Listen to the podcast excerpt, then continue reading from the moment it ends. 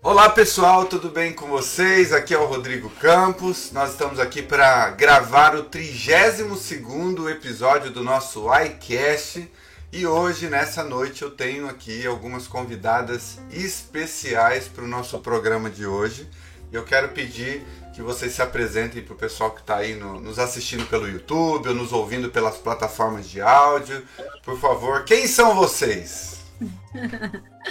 Olá, meu nome é Simone, Simone Fernandes.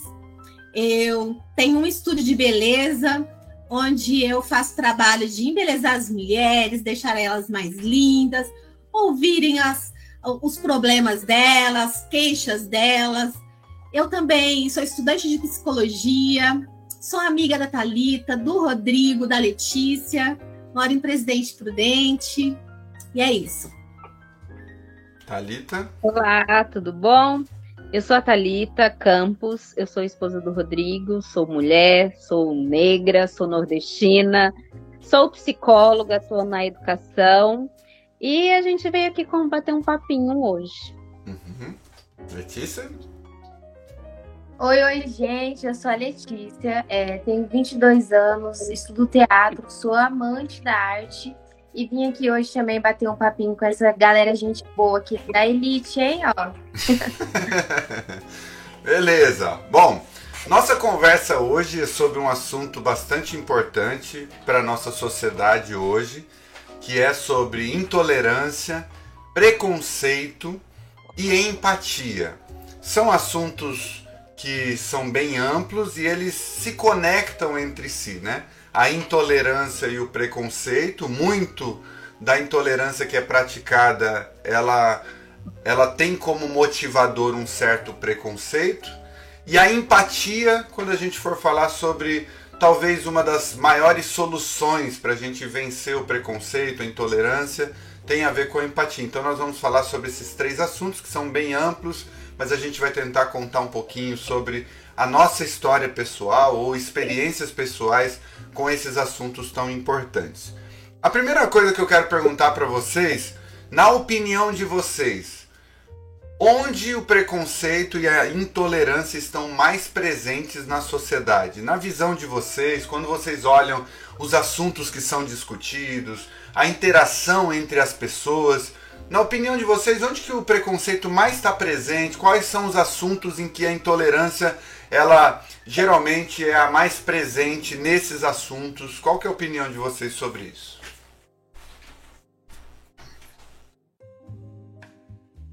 Eu vou dar minha opinião, mas acho que a Talita vai poder falar melhor que eu. Uhum. Mas eu acho que está na escola. Acho que na escola é bem presente essa questão do preconceito, da intolerância.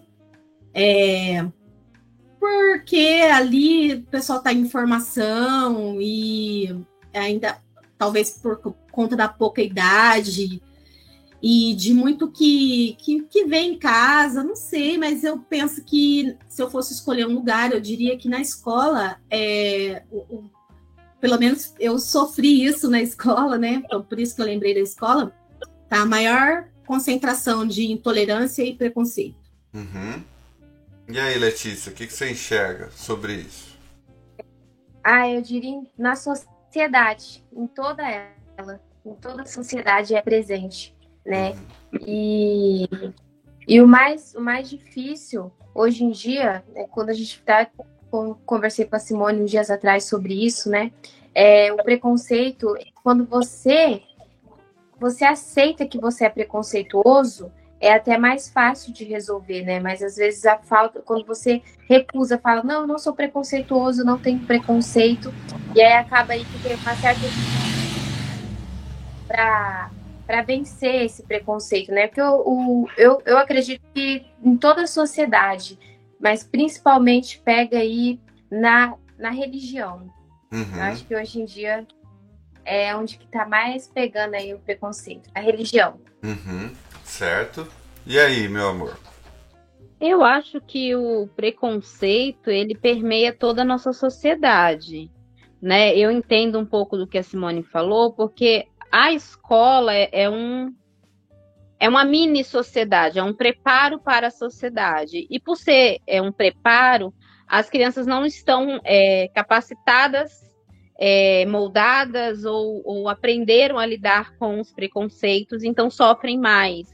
Mas o preconceito em si, é, toda a sociedade é incutido, né? Porque é as relações assimétricas, né? Eu acho que vem muito dessas relações onde é, um se sente superior ao outro porque o outro é diferente. Uhum. E essa diferença é, é, desnaturaliza esse outro que está mais baixo, uhum. né, em tese, porque é, ele é inferior, né? Então o, o, padrão perfeito, né, o homem branco, é, de, é, de, cabelo liso, de olhos claros, é, de alta sociedade, que tem recursos, é, é, se sobrepõe ao a maioria da nossa população, negro, pobre, né? O, o, o que sai desse parâmetro dito como é, certo, uhum. né? Então o preconceito acho que permeia todas as relações.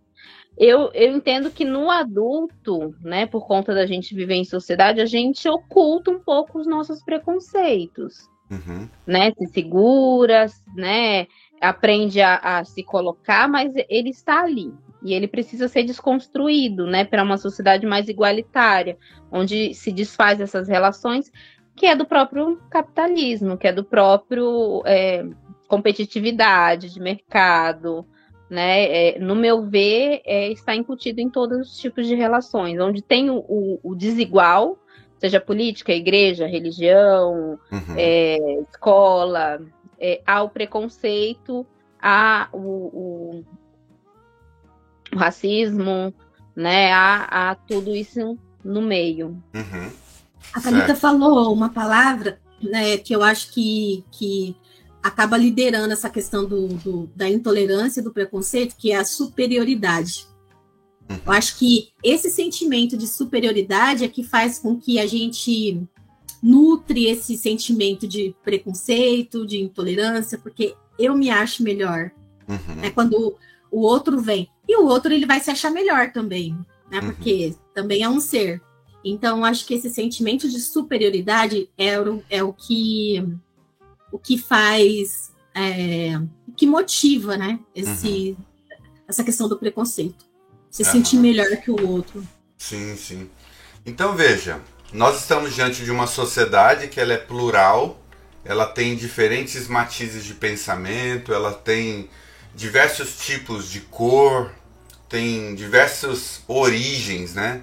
Diversas nacionalidades, é uma mistura, especialmente o Brasil, né? Que é uma mistura de muitas cores, de muitas etnias e de muitas crenças, de muitos pensamentos. E o nosso país ele é um país gigantesco, né? Ele tem uma proporção continental, vamos dizer assim, é o, o tamanho do nosso país, né?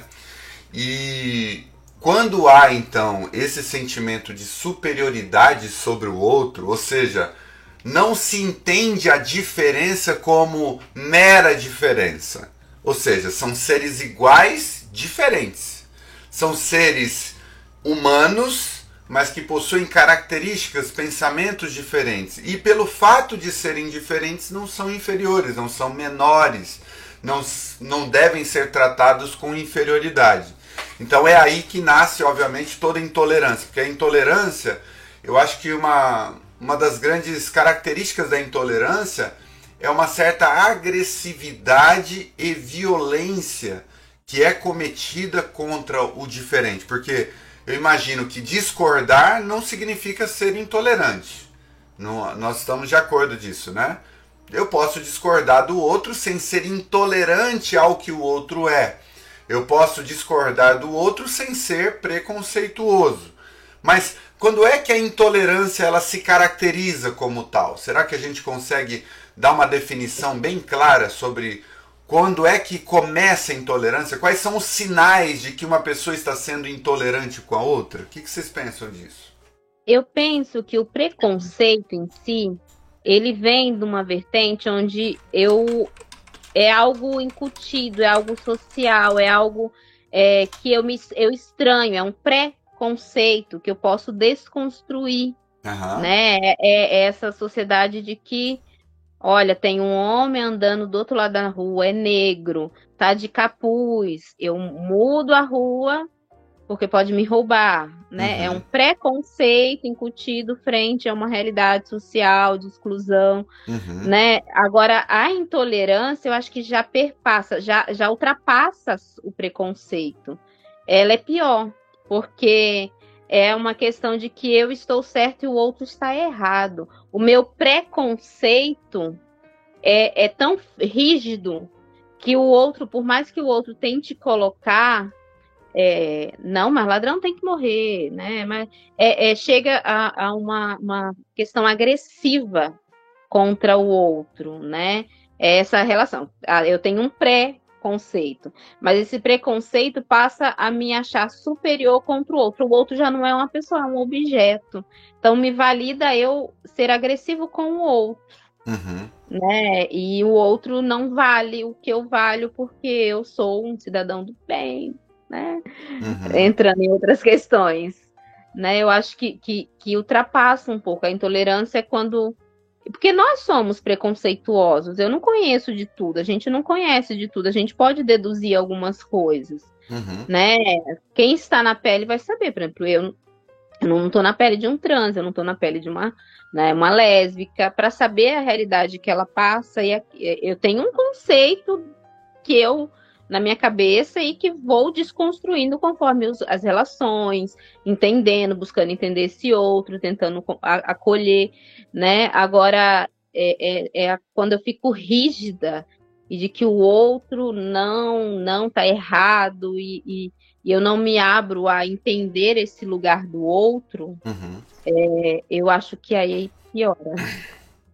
Entendi eu compartilho da mesma opinião também na questão da intolerância, né? Porque é, intolerância para mim é isso, a questão de você impor a sua ideia. Pronto, tá certo, é assim que eu penso, não abre a mente para aprender outra coisa, não quer saber de o para onde você olha é que é o correto. Uhum. Acho que isso você não dá oportunidade para o outro, não dá oportunidade para conhecer o outro, e então quando você não dá oportunidade, ali já mora a intolerância.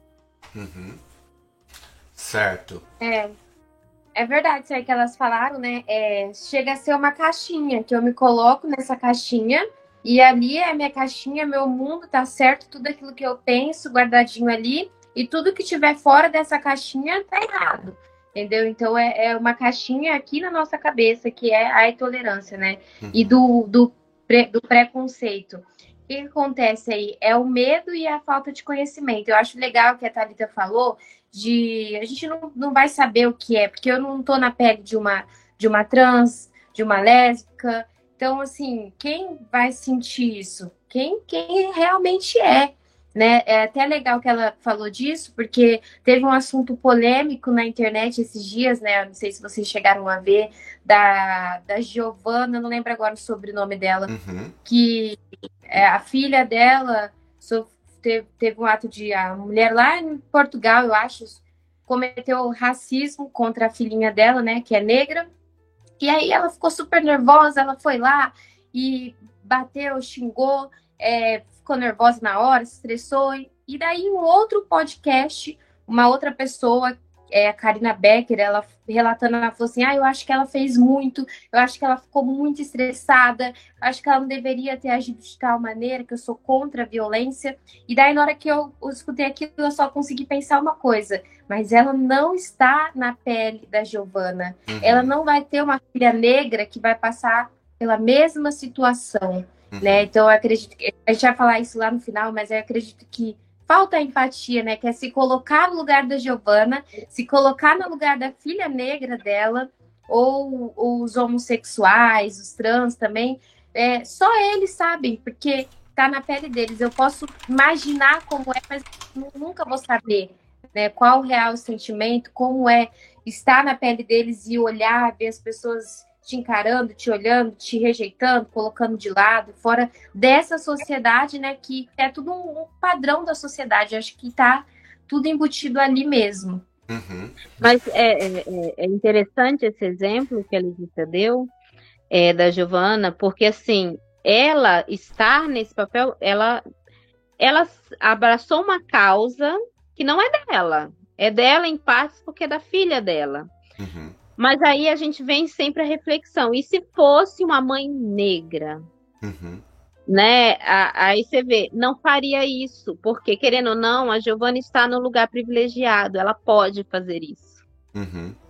Ela pode gritar e agredir o outro, sair do salto e não sofrer as consequências, porque se fosse uma mãe negra, ela seria reprimida pelos policiais, ela seria retirada, ela ia responder por, por agressão. Então, é, é, por mais que se coloque no papel, é difícil. E ela está no direito, é mãe, né? Ela foi defender a cria dela. Mas, assim, é, você vê como é complexo? É complexo, né? Esses preconceitos que a gente cria é, e a gente tenta chegar o mais perto do que o que a outra pessoa está passando ou sente frente àquilo, tenta entender, ouvir, acolher, mas a gente não está no lugar, como a Alice falou, a gente não está nesse lugar de fala, uhum. né? A gente não está nesse lugar de, de sentir na pele de, essa rejeição, né? De sentir é, eu ser desprezada por conta da minha pele. Uhum. Né? A, a Giovana, ela vê a filha sendo rejeitada, mas ela não é a filha para sentir, porque ela é a loira, é a branca, é a famosa, é a que tem as portas abertas. Uhum. Né? Isso é muito complexo. Uhum. Certo.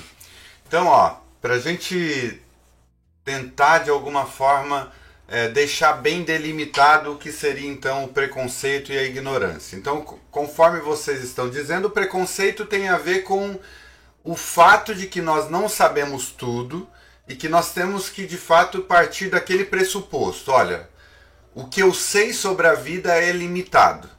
Então, eu tenho que admitir, eu sou preconceituoso sobre vários assuntos e é responsabilidade de cada pessoa ir vencendo os seus próprios preconceitos, a partir de uma abertura de mente, olhando para os temas com carinho, com atenção, para não ser superficial no seu pensamento sobre aquilo e para entender as diversas nuances, né?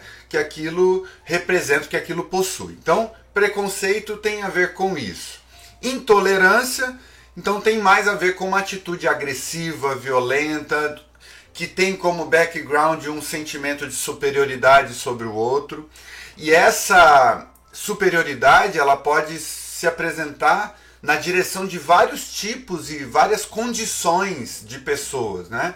Por exemplo, quando uma pessoa se acha superior a um idoso, por exemplo, e acha que ele deveria agir dessa ou daquela maneira e se move de forma violenta. Vamos imaginar que tem um idoso é, no trânsito, ele está ali com o seu carrinho mais lento, ele requer uma certa, né, uma certa é, diminuição da velocidade do seu carro por causa dos seus reflexos, etc. e tal e alguém, simplesmente porque ele é um idoso, xinga, briga com ele, não entende a condição que ele né, enfrenta na vida e age com intolerância, com violência.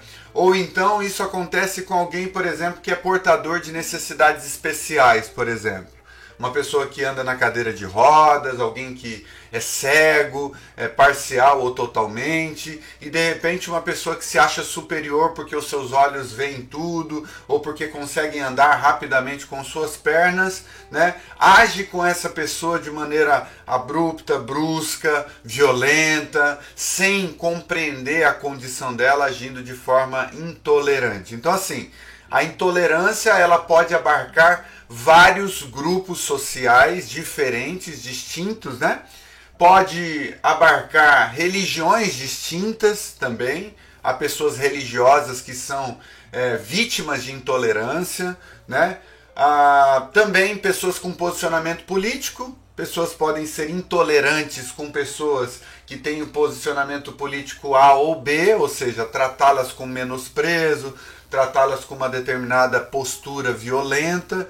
Então a intolerância ela, ela sempre caracteriza-se por uma certa violência, agressividade que pode ser ofer ofertada a todo tipo de, de a todos os grupos sociais, vamos dizer assim. Claro que historicamente existem alguns grupos sociais, como vocês citaram, como negros, né, como pobres que foram ao longo da história vítimas de muito mais preconceito, intolerância e ações né, na direção de calar suas vozes, de diminuir os seus espaços na sociedade. Então, historicamente, a gente também traz uma bagagem dessa intolerância é, não é assim, ah, nós estamos começando um mundo agora e vamos combater as intolerâncias que acabaram de existir. Não, a maior parte das intolerâncias que a gente lida, existe um histórico de escravidão, existe um histórico da luta de trabalhadores, de pobres, de pessoas de determinados tipos ou de determinadas classes sociais que estão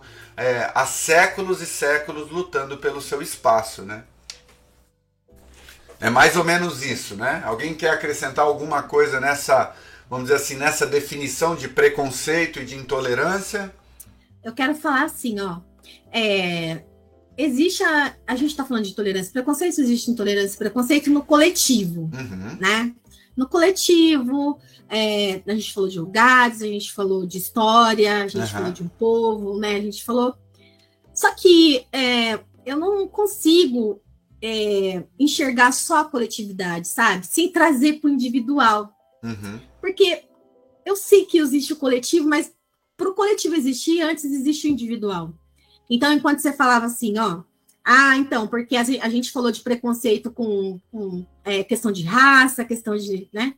E aí, com aquele velhinho que está é, dirigindo, uhum. às vezes, no trânsito, tá ali no trânsito, né? Já é um senhor de idade, os reflexos já não são os mesmos, né? Habilidade, não sei o que tal. E eu me vejo nesse lugar, entende? Porque daí a Letícia fala assim, né? É, para a gente combater o preconceito, e eu não sei se a gente consegue isso, mas a gente consegue lidar quando a gente enxerga o preconceito, que a gente é preconceituoso, sim. A gente consegue lidando com essas situações que vem vindo, né? É, que nem, por exemplo, você está dirigindo e tem um, um, uma tartaruga bem na sua frente, né? Você uhum. precisa ir embora. E aí, quando você olha, é uma pessoa de idade e tal. Então, assim, é, esse olhar, né? Que quando você enxerga que é uma pessoa de idade, então é, você, você de alguma forma falar isso para você, tipo assim, é um senhor de idade, é, eu também vou ser de idade, eu preciso exercitar paciência, entende? Então, quando eu olho para mim, né, quando no meu individual estou dizendo, quando eu chego para lidar com outras pessoas, eu já, já chego com, com outras atitudes, pelo menos com uma mentalidade querendo acertar, e eu acho que isso vai contaminando. Eu não consigo enxergar um, um coletivo formado sem antes ter sido formado pelo individual, sabe? Uhum. E, e dentro disso que você está falando, eu queria perguntar para vocês: vocês já foram vítimas de algum tipo de intolerância ou de preconceito? Ou foram, já identificaram em si mesmos alguma atitude intolerante? Assim, falando de forma prática, vocês conseguem identificar ou uma situação que vocês foram vítimas de algum tipo de preconceito ou intolerância, ou uma situação em que vocês agiram com preconceito e com intolerância? Eu posso dizer que sim. Eu acho que é difícil uma pessoa que não sofreu preconceito Uhum. E eu acho que é difícil uma pessoa que nunca foi intolerante uhum. ou que não sofreu isso também, né? Uhum. Acho que. Que situações acho... vocês poderiam citar, assim, práticas que vocês vivenciaram? Ah, eu, eu acredito que é assim, né? É, o olhar, né? O olhar, ele. Quando, o olhar preconceituoso, para quem está na, na situação ah, eu sou a negra, eu sou a pobre, eu sou homossexual, você consegue sentir ali um olhar que a pessoa te olha torto, fica te olhando muito, mas eu vou citar aqui uma situação que aconteceu comigo e a minha ex-patroa. É, a gente foi numa lojinha de brinquedo do lado comprar um presentinho, né, para o sobrinho dela, do lado da onde eu trabalhava. Chegamos na loja de brinquedo, olhando os brinquedos, aí tinha uma boneca negra. E daí ela ela loira, do olho azul, aí ela olhou aquela boneca, ela se assustou, aí ela falou assim, nossa, olha só o que eles inventaram. Aí eu fiquei olhando assim para ela, né? Tipo, daí, né? O que que tem? Aí ela olhou para mim, ela, ah, é. Aí ela viu minha cor, né? Ela falou assim, é bonito, né? Eu acho importante eles fazer o boneco negro também, né? Uhum. Que, né? Aí eu olhei para ela e falei assim, lógico, falei que não tem nenhum problema, né? Os seres humanos somos assim, tem negro, tem branco, então o boneco é de menos. Aí ela ficou, não, claro, com certeza. Nossa, ótima ideia quem teve isso. Só que antes ela foi ali, e se fosse uma pessoa, talvez, é, um branco do olho azul, igual a ela, talvez ela ia continuar ali com aquela fala racista, né? Ela ia falar assim, nossa, olha só, criaram um boneco negro, que audácia, quem foi que criou um boneco negro? Mas aí quando ela olhou, ela repensou, uhum. entendeu? Então eu, eu vivi essa situação, então acho importante compartilhar ela aqui. Interessante. E aí, Simone, Talita, vocês já vivenciaram uma situação de preconceito, de intolerância, ou foram as pessoas que agiram com intolerância ou preconceito em algum momento? Eu também, se elas não falaram, eu vou falar rapidinho aqui. Eu também já fui a pessoa que tive o preconceito dentro de mim, é, tenho ainda, né? Uhum. Mas é, imposto daquilo que eu achava que era certo, é, com os padrões da sociedade, os padrões da religião na qual frequentava na época. Então, eu cresci com isso, né? É, e ainda bem que eu consegui identificar que aquilo estava errado, né? Minha maneira de pensar, que eu tinha um, um casal de homossexuais, e daí eles falando assim, ai, que Deus abençoe nossa relação, que Deus Deus está acima, à frente da nossa relação, e aí eu pensei assim, claro que não. É errado?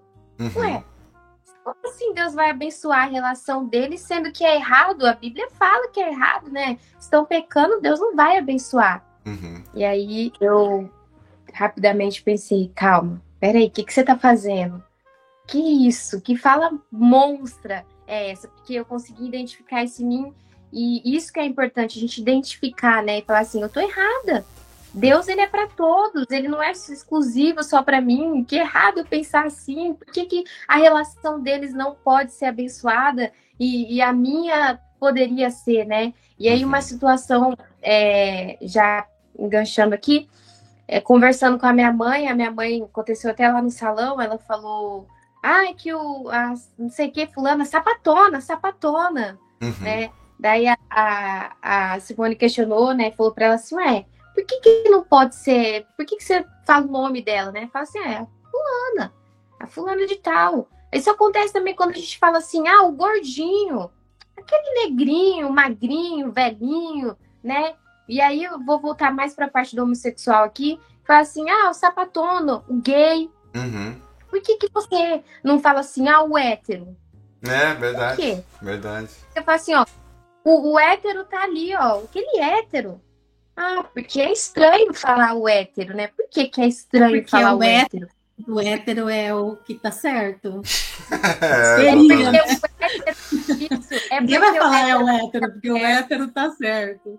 É. E o hétero tá certo, porque o hétero ele é o comum, uhum. né? Então, assim, é comum. É o padrão, né? Você ser hétero. É comum casal homem e mulher. Uhum. E o que, que é em comum? Ah, dois homens, uhum. duas mulheres, então, isso é, é ser incomum. Então, para eles, aí eles apontam assim, ah, é o gay. Então, é quando a gente fala assim, ah, é mimimi, ah, é muita coisinha. Não é, por que, que eles estão buscando, o que, que a, eles estão cada vez gritando mais, sabe? Falando assim, ah, não tá, não tá certo. Porque eles não querem ser o incomum. Uhum. Porque eles não querem estar no incomum da sociedade. Uhum. Entendeu? Eles querem ser pessoas, eles são pessoas normais. Uhum. Por que, que tem que se dirigir ao, ao gay, o sapatão, entendeu? Uhum. Então, quando eu estive nesse lugar também de achar que, ai, pode ser um pouco mimimi, mas não é. Porque, assim, eu não consigo, como eu disse lá no começo, eu não consigo entender na pele deles, mas com que as, o pouco que eu sei, que eu escuto, é, das pessoas próximas que me corrigiram e falaram assim, não, não tá, não tá certo, é porque a gente fica nessa saia justa das pessoas olhar pra gente como se nossa, isso é incomum. Nossa, tem que tratar eles diferente, né? E aí isso entra o deficiente, que nem você falou, citou, o gordo, o, o magro, o negro, enfim. Uhum. Interessante, interessante. É, nesse, nesse quesito, né, eu fico pensando, não só nessas abertamente, né, esses preconceitos que são escranchados, escrachados, uhum. mas é, naqueles preconceitos moldados de bondade. Não, porque eu quero o seu bem. Você tem que emagrecer porque eu quero o seu bem, né? Nossa, esse, é seu cabelo. Será que não é bom fazer alguma coisa? Ele tá um pouco seco, não sei o quê, né? Tá, tá, tá muito cheio, né? É, ah, é, olha, você, você podia fazer isso, é para sua saúde, né? E, e por trás está uma questão de estética, de, de, de preconceito, do diferente. É, eu acho que. E essas coisas que é muito minucioso, a gente sente no olhar de você ir trabalhar num ambiente de gente de elite, olharem para sua roupa, olharem para o que você está vestindo, é, olharem o, o, como você é, que você tem que cumprir aquele padrão, né? E a gente às vezes se coloca também com preconceito com a gente nesse sentido, de que não, todo mundo me achou errado, eu tô errada, uhum. né? E aí a gente se machuca porque a gente tem que estar tá certo. E eu acho que nisso a, a, a, a gente é, vai se anulando, né? Então a gente vai calando a voz, que é a minoria, né? A gente, por mais que não somos minorias, mulheres, né? Mas olha, é mulher, não tá na TPM, né? Se, se, a gente fala um pouco mais fervorosa, tá na TPM. O homem pode se alterar, pode gritar, pode. Não, mulher, olha, tem que ser, né? Uhum. Calminha, falar calmo, não pode se alterar. Então, esse, esse olhar para, eu, eu digo como um papel de mulher, né? Claro que dentro desse papel de mulher minha é gorda, negra, né? Cabelo crespo, é, mas é, é olhar para essa, essa mulher e a sociedade fala, ela não pode tanto. Uhum. Né? É, é, a gente ter domínio de uma situação e não, vou chamar o cara de São Paulo que fala sobre isso, mas você vai ver lá, gente, é uma bosta, mas beleza. E você, e às vezes a gente começa a, a gente começa a, a, acreditar que a gente não tem essa potência, uhum. né?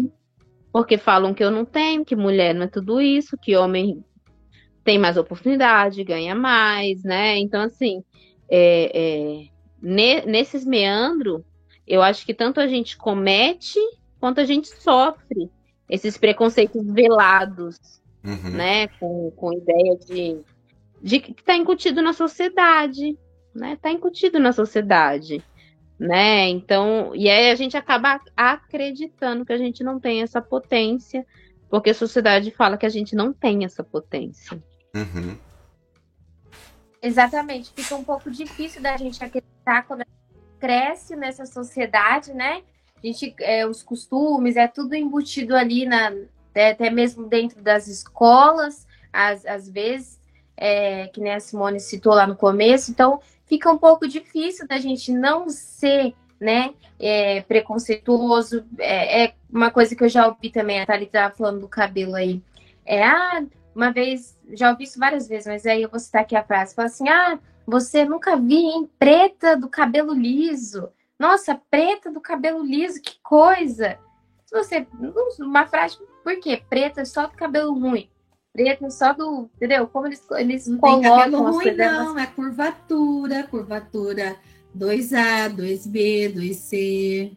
Uhum. A gente tem que uhum. aprender a falar. O cabelo não é ruim. É, cabelo é bom. É. É, essas falas, essas pequenas falas, e para mim é que nem é, o olhar mesmo, é que nem a Thalita falou, quando você chega no lugar, ou às vezes em uma loja, chega numa loja, né? Aí já te olham assim, hum, isso aí não vai comprar nada. Eu falo que eu trabalhei com vendas, então já estive nos, nos dois, dois locais, sabe? Sou tanto como a vendedora como a cliente. E às vezes entrava uma cliente lá na porta e aí acontecia de as pessoas olharem assim, as vendedoras e falarem, nem vou, porque não vai comprar nada, não vai levar nada. Então, assim, aquele olhar julgava, né? É, é muito triste isso. Uhum. Verdade. Eu não consigo ainda, mas se tiver um caminho, e se for dessa forma que tem que ser visto, né? Eu ainda vou chegar uhum. lá, mas eu ainda não consigo é, classificar a, as pessoas uhum. em, tipo, é, a sociedade. A sociedade somos nós. Uhum. Eu penso assim. A Talita falou assim, né, questão das mulheres. É, e a, olha só, as mulheres seriam um grupo, o grupo das mulheres, né? Uhum. Uma sociedade das mulheres.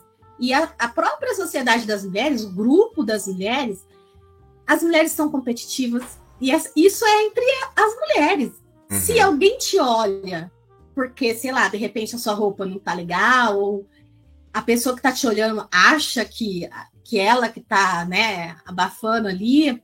Então, assim, é entre as mulheres, é entre a pessoa, é entre, tipo, achar que eu sou, por que, que ela tá vestida assim, ou por que, ou eu ficar me achando. É uma questão, eu não consigo só ver o coletivo de novo. Uhum. Eu, eu, consigo enxergar eu que por que, que eu tô olhando, por que, que eu tô olhando ela? Por que, que eu tô me sentindo tão, tão gostosa? Por que, que eu tô me sentindo tão arrumada? Uhum. Entende? Acho que esse lado, esse lado é que é que é o lado com problema.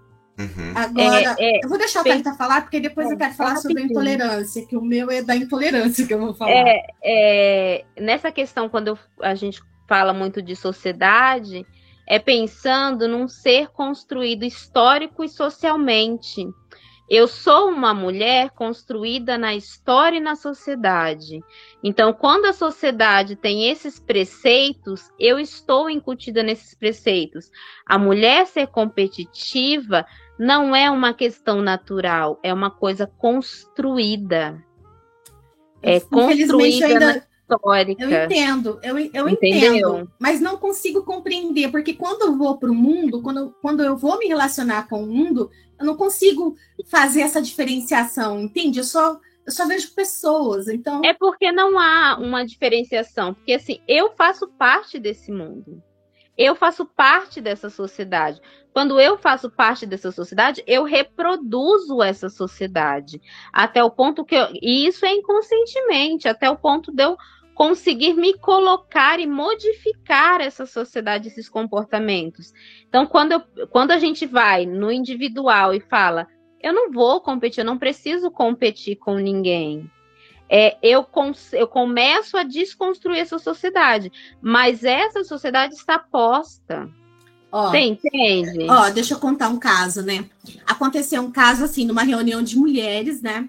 E quem estava dando a aula, ela estava dizendo assim que a mulher ela tem que ser fina, que a mulher ela tem que ser delicada, que nem a Thalita colocou, que a mulher ela tem que usar uma maquiagem, que a mulher nunca pode sair desarrumada e que e aí ela conta uma história dela com a mãe, e aí a, a eu esqueci que tá gravando. Não, tudo bem, tudo bem. Continua. Ah. Enfim, vou bem simplificar aqui. Ou seja, eu sou das mulheres que não gostam de maquiagem. Uhum. Eu já tentei usar maquiagem algumas vezes, eu não gosto, me acho feia de maquiagem. Eu acho eu bonita assim, com a cara limpa. Uhum. E aí eu pensei, eu não tenho que usar maquiagem, eu até tento às vezes em alguns lugares que eu vou, em alguma reunião que tem que ir, algum algum workshop que vai, aí a gente é cabeleireira, tem que estar tá toda, mas eu não gosto. Eu gosto da minha cara limpa, eu gosto da minha boca sem batom, eu gosto assim. Uhum. E, e, e, é isso, na maioria das vezes é assim que eu tô, e eu tô nem aí uhum. para isso. Mas eu ia falar assim. Então, você tá está conseguindo desconstruir isso, né, também. Então, e aí eu tampo meus ouvidos, tipo, se alguém estiver falando, eu não tô nem ouvindo. Uhum. É, na questão da intolerância, né, que, que é, todo mundo falou aí, que, que viveu, né, é, eu eu não tenho paciência com gente lerda. Porque uhum. eu sou mais acelerada. Então, quando eu me deparo com gente mais lerda, então eu tenho problema. Só que agora, eu tenho aprendido a questão da, da empatia, que nós vamos falar daqui a pouco, e aí eu estou colocando em exercício essa questão. E eu estou aprendendo também que eu sou acelerada e existe a pessoa que é menos acelerada e a gente vive junto no mesmo ambiente porque a gente está ali para aprender. Então aí é, me breca, sabe? Então eu tenho intolerância com isso. Eu também tenho intolerância com quem repete a história de vida um monte de vezes, sabe? No mesmo ambiente. Uhum. Tipo, Eu já ouvi isso. E aí, uhum. né? Vambora. Né? A gente precisa fazer alguma coisa. Não, a gente não pode ficar ali no mesmo lugar. Então, assim, essas questões de, de a gente fala do outro, né? O outro é assim, mas a gente é assim também, como a gente já falou aí, preconceito, nós somos todos preconceituosos, somos todos intolerantes. Uhum. Sabe o que eu estava pensando? Estava pensando assim, sobre essa questão de ah, o indivíduo e a sociedade, como que isso se mistura, né? Nós somos, ao mesmo tempo que somos indivíduos, somos participantes de uma sociedade. O que eu vejo dentro dessa questão é o seguinte, é que a sociedade ela é feita em pequenos grupos e grupos de pessoas que têm pensamentos que, que de fato criam a intolerância ou não criam a intolerância, criam preconceito ou não criam preconceito. Por exemplo, em uma parte dos grupos de pessoas ricas, uma parte, isso não quer dizer que são todos.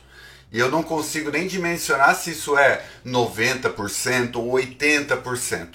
Mas existe uma parte de desses grupos de pessoas ricas que olham para uma pessoa pobre e a despreza, hum. e a explora, e trata ela como se fosse nada, como se fosse lixo, porque ela não tem o meu sobrenome, ela não tem a minha conta bancária. De vez em quando a gente vê casos desses explodindo na sociedade, de um, de um cara que está num condomínio fechado, desprezando o cara do o motoqueiro do iFood, dizendo: "Você nunca terá a vida que eu tenho. Tá vendo isso aqui, essa casa aqui, ó, você nunca". Então assim, existem grupos de pessoas, eu não sei é, quantificar isso.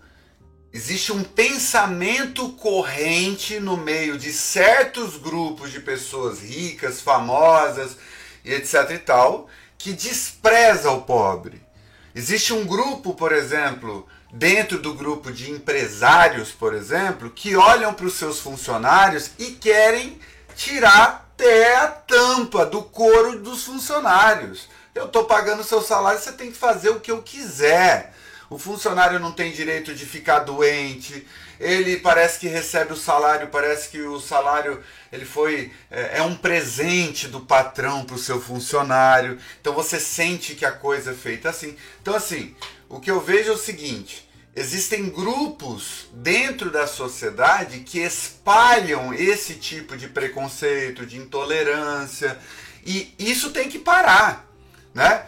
A gente obviamente não vai aqui citar, vamos citar o, o, a, o grupo, a porcentagem de pessoas ricas que são extremamente caridosas, amorosas, que sabem de onde saíram e por isso valorizam os seres humanos mais pobres do que elas, etc e tal. Porque é óbvio que essas pessoas não precisam é, mudar o pensamento, não precisam alterar a sua maneira de enxergar a vida. E que bom que existem ricos generosos, gente que sabe de onde saiu, etc e tal, que valoriza seus funcionários, que é um prazer trabalhar nessas empresas. Isso é muito bom. Mas é por isso que existe o grito contra esse pensamento corrente. Então, peraí. Se, existe, se existem homens que são machistas, que violentam suas esposas, que maltratam e pior, né? Além de violentar, violenta psicologicamente falando, moralmente falando, calam as suas vozes. Ou seja, é, nós temos que combater isso, nós temos que lutar contra isso, independentemente se nós estamos dentro do conceito ou não, dentro do contexto ou não. Eu posso não ser um homem negro, mas eu não posso deixar de ser um ser humano anti-racismo. Porque, embora eu não seja um homem negro que encara aquilo de, né, na própria pele, vamos dizer assim, mas o racismo ele é prejudicial para a humanidade toda. Ela é. Então, assim, então é nesse sentido que algumas. É, quando a gente está lidando, por exemplo, com essas bolhas da sociedade, essas correntes de pensamento da sociedade, realmente elas podem ganhar de nós uma reafirmação, como no caso da Letícia. A Letícia poderia ser uma mulher, inclusive negra, que olhasse para a boneca e falasse: é, não tem necessidade nenhuma, né? Fazer, para que fazer um representante de um negro numa boneca? Porque existem pessoas que, embora sejam é, gays, por exemplo, e que são preconceituosos com os próprios homoafetivos porque não se aceitou, porque está num processo de descoberta de si mesmo. Como existem pessoas negras que estão é, vivendo num ambiente tão racista, mas tão racistas, que elas acreditam que não deveriam ter representatividade. São pessoas com um complexo de inferioridade tão grande pelo que receberam da sociedade que elas próprias levam tempos e tempo para reconhecer o próprio valor.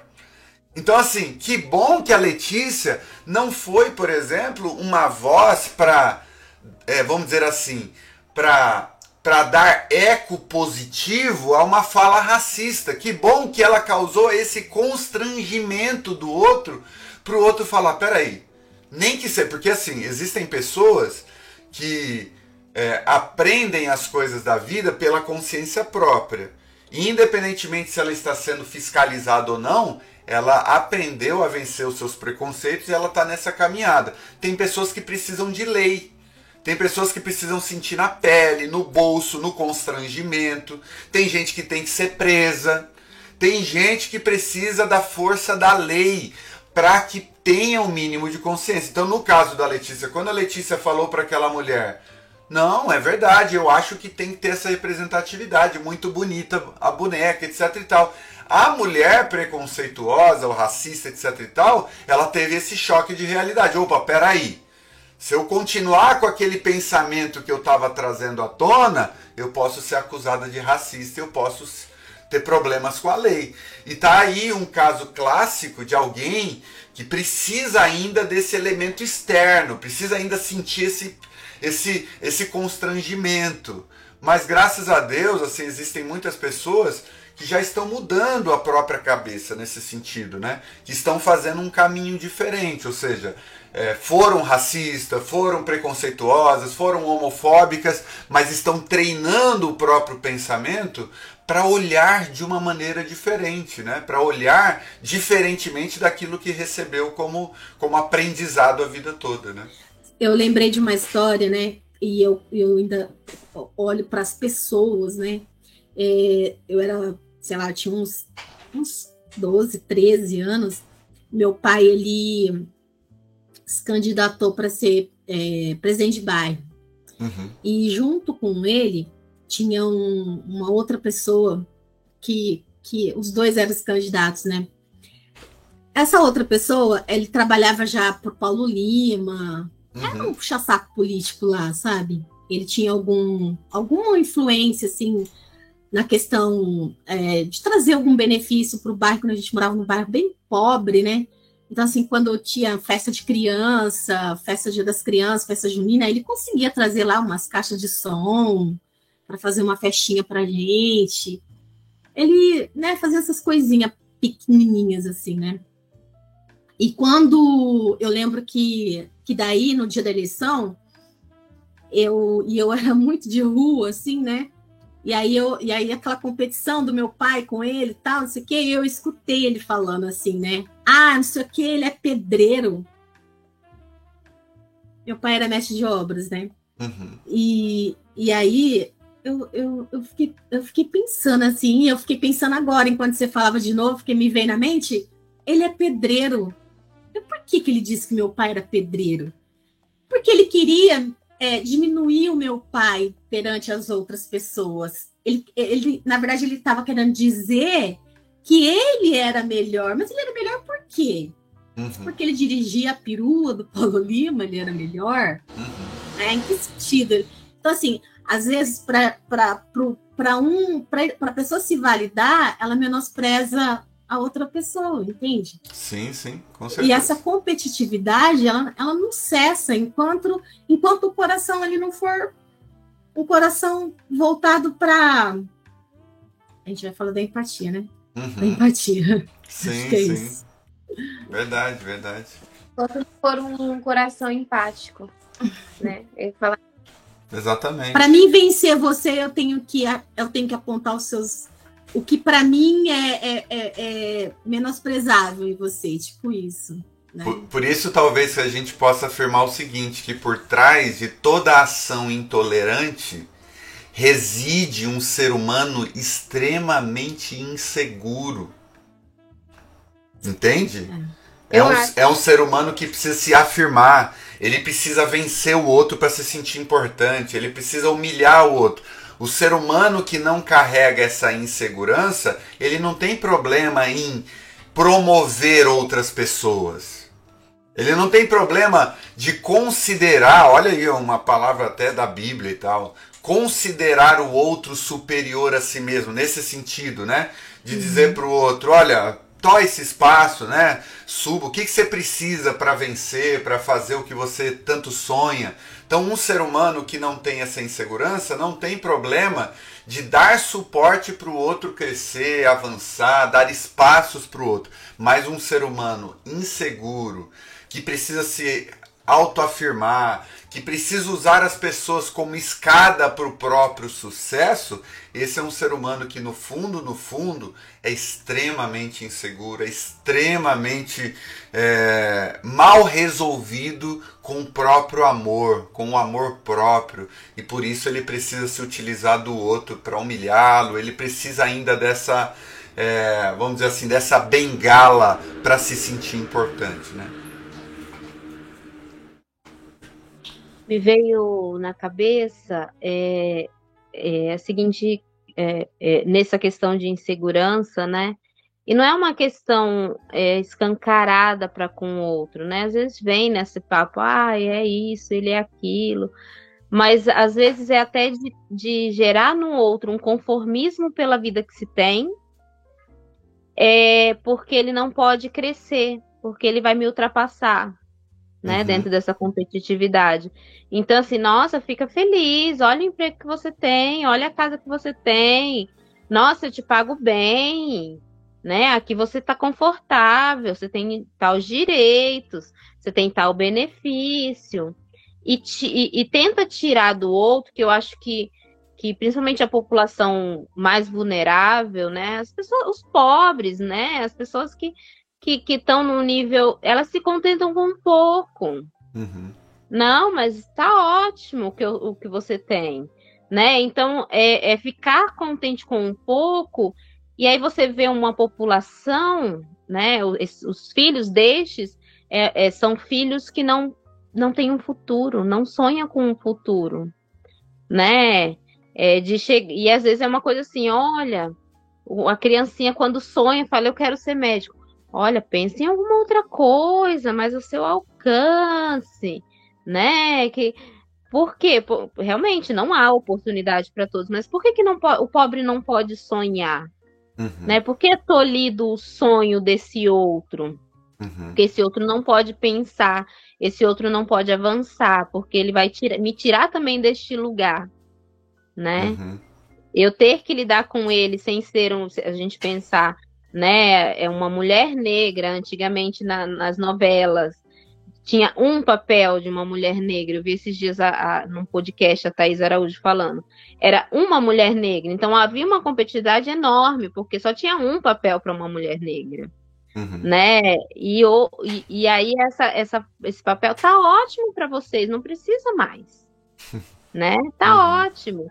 E, e aí você vê agora mulheres se unindo avançando, tomando espaços e se colocando e, e, e, e abrindo caminhos para outras, assusta, porque, nossa, vai tirar da gente, vai, vai me tirar desse lugar de, de, de acomodação.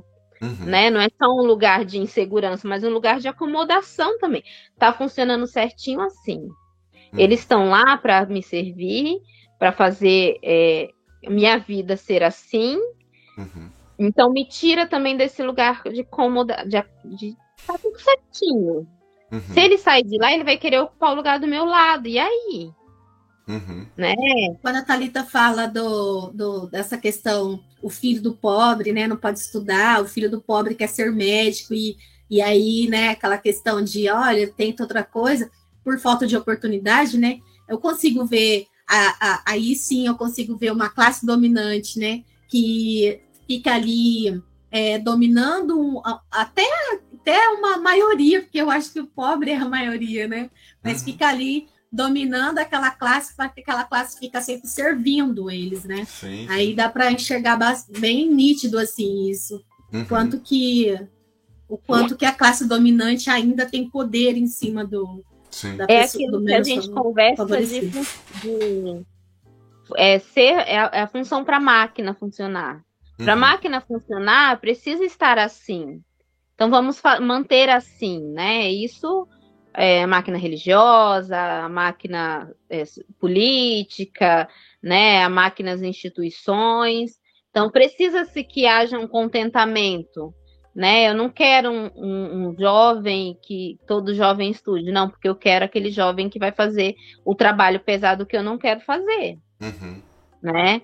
Então, é, é, e aí eu não dou a oportunidade dele ser às vezes o patrão que eu sou, uhum. né? Uhum. Porque nossa, é, vai, vai competir comigo, vai me tirar desse lugar confortável, né? Então, quando a gente fala muito de uma escola crítica que crie crianças, desenvolvam crianças críticas, é perigoso. É perigoso porque elas vão é, se colocar. Olha, mas por que tem que ser assim? Uhum. E isso incomoda, tira o outro do, da, do lugar de acomodação. Sim. O, o barulho incomoda, né, Thalita? Verdade. E se vocês forem pensar bem, né? A nossa, a, a nossa educação, por exemplo, ela está a quilômetros de distância disso, porque, por exemplo, você não vê, por exemplo, uma, um currículo escolar que ensine as pessoas, por exemplo, primeiro, educação financeira. Por que, que não é interessante para o Estado ensinar a população a cuidar bem das suas finanças, a progredir nesse sentido, né? Por que, que não existe é, o empre... empreendedorismo? É, empreendedorismo. Por que, que não se ensinam as crianças, por exemplo, que além de elas poderem ser médicas, elas podem ter sua própria empresa, elas podem empreender, elas podem fazer coisas é, por conta própria, elas podem ser autônomas, não necessariamente serem funcionárias de um patrão. Então, assim, é, a gente está assim, a, a, quilômetros de distância dessa consciência né, na prática. E eu acho que a gente vai precisar caminhar um bom tanto para a gente é, desenvolver isso. A gente, mesmo nos últimos anos, o que a gente vê né, é, ao longo, pelo menos desde quando eu estudei, por exemplo, para cá, é, eu vejo que a educação é um. É, assim, há pouco recurso para educação, há pouco investimento em educação e principalmente assim, quando eu estudei filosofia, se dizia muito né, que a nossa educação é do século XIX. A gente ainda está aprendendo a decorar coisas, a gente está ainda no nível de aprender coisas que o computador já superou já há muito tempo. A gente deveria estar aprendendo a aprender, né?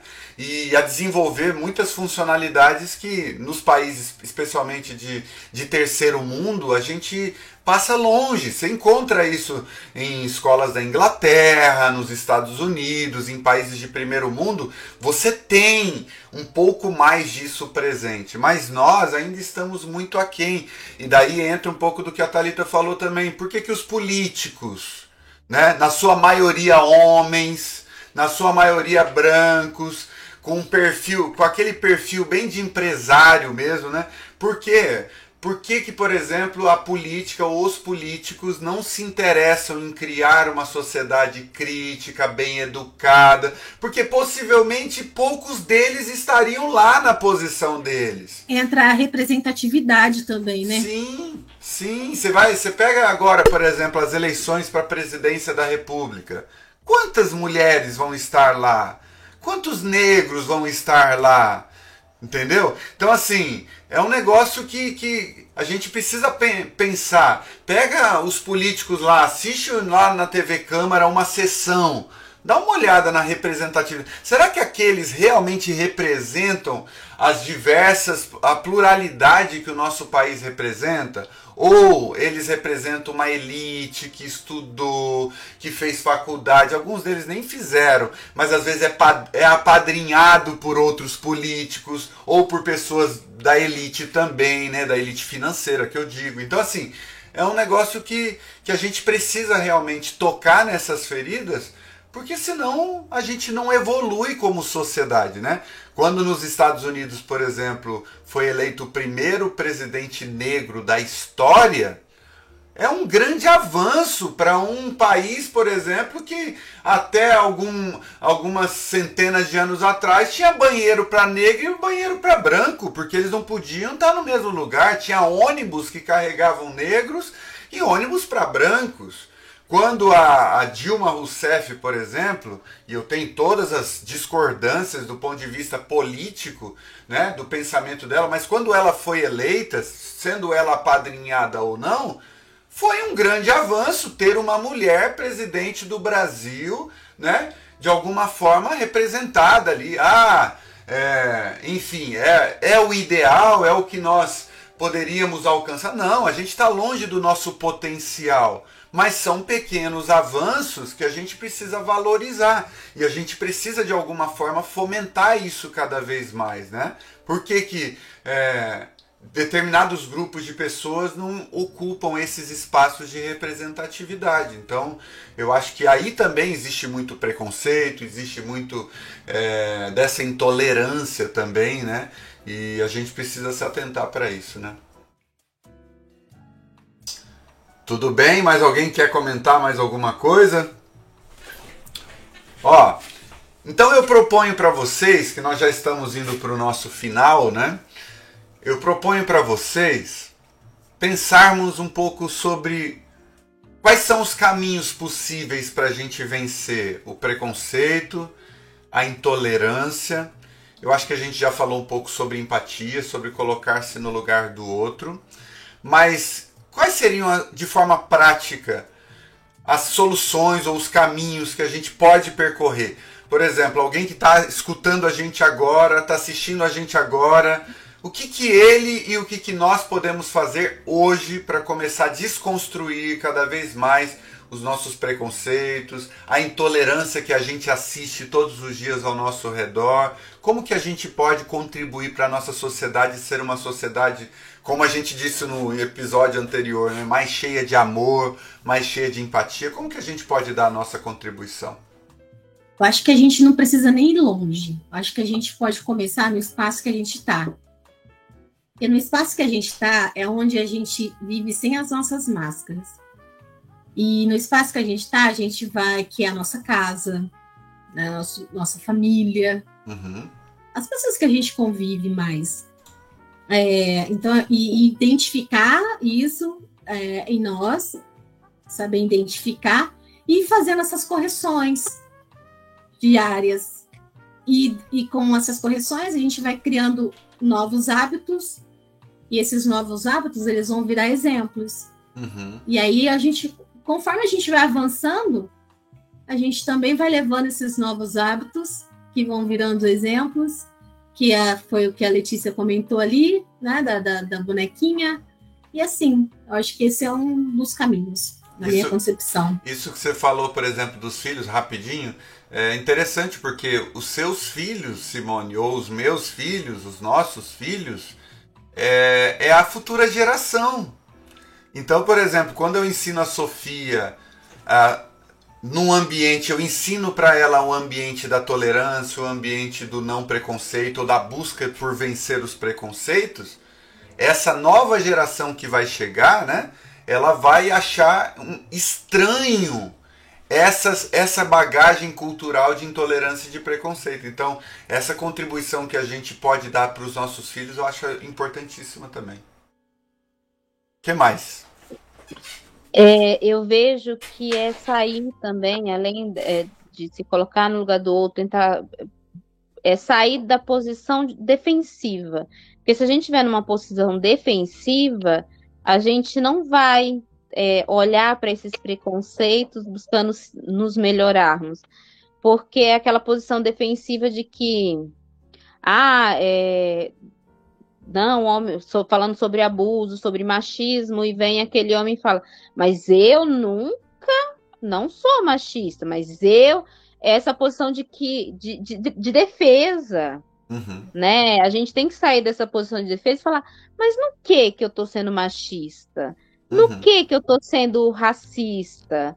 Né? No que que por que que o outro talvez é, e conseguir entender né? Conseguir é, é, ouvir esse outro que está sofrendo esse preconceito e falar: olha, eu nunca tinha pensado nisso, vou tentar me melhorar nisso, uhum. né? Esse autoconhecimento. Porque se a gente põe logo um muro, né, que é esse muro da intolerância, mas eu não digo nem de intolerância, porque é, é aquele muro de que, querer me resguardar, querer mostrar que eu sou diferente, não querer admitir os meus erros, né? Uhum. é, é, faz com que eu não enxergue os preconceitos, porque não, mas eu não, mas eu não, nunca fiz isso. É aquela ideia de que assim, toda mulher conhece uma mulher que já foi abusada, uhum. né? Uma pessoa que já foi abusada. Mas os homens não conhecem nenhum homem que foi abusador. Uhum. Então os números não batem. Então, assim, aí fica naquela posição. Não, né? Não, a gente, né? Não, olha, realmente deve ter, né? Bem escondidinho, mas deve ter é, é, pessoas assim. E eu não quero ser essa pessoa, porque às vezes a gente comete alguns atos de racismo, de preconceito, como a gente falou, sem a gente perceber, mas conseguir ouvir e admitir que eu sou, e tirar esse muro um pouquinho e falar: olha, realmente, eu carrego comigo um, uma herança, uhum. né? Uma herança aprendida que eu preciso ir organizando, ressignificando, Sim. limpando, reaprendendo, né? Para uhum. conseguir conviver melhor, né? Dentro da igualdade, da equidade, é, de preceitos de que o outro tem tanto direito quanto eu, tem uhum. tanto é, é, possibilidade, que ele tenha tanto, tantas possibilidades quanto eu, que ele possa estar no lugar que eu estou, né? uhum. né? E que ele possa avançar lugares.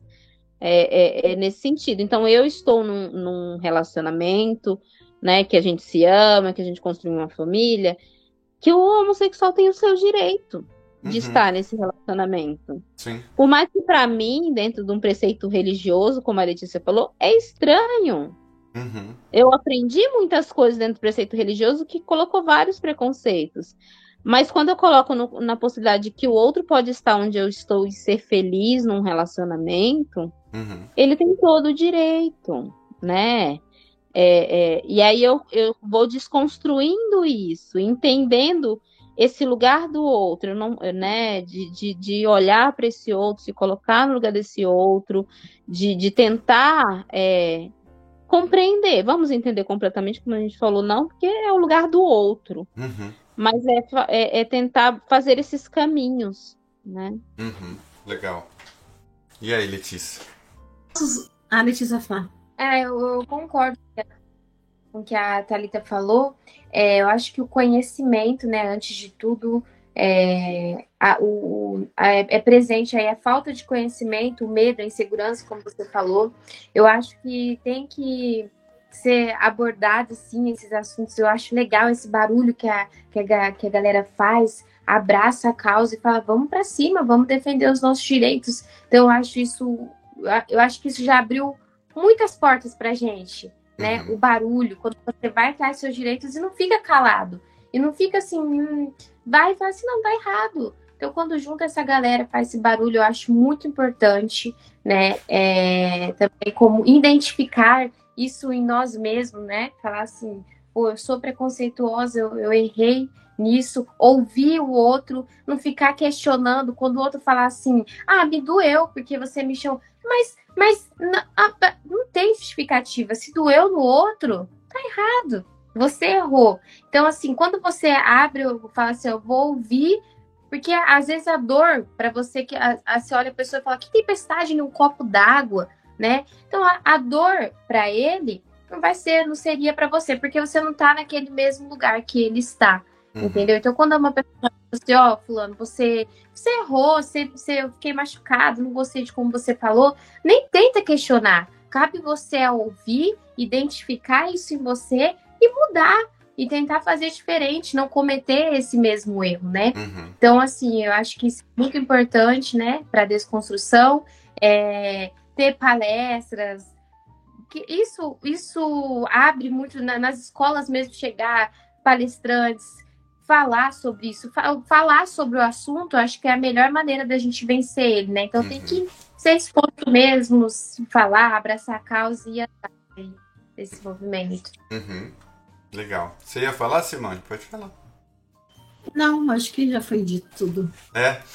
Legal, muito bom. E eu acredito, né, que esse próprio podcast, ele, ele é também uma das ferramentas é, para combater esse preconceito, né? Porque o que a gente está fazendo aqui é jogar luz naquilo que muitas pessoas gostariam que ficasse escondidinho para continuarem cometendo suas próprias intolerâncias, etc. E tal. Então é interessante, é importante é, lançar luz, colocar luz sobre esse assunto, né?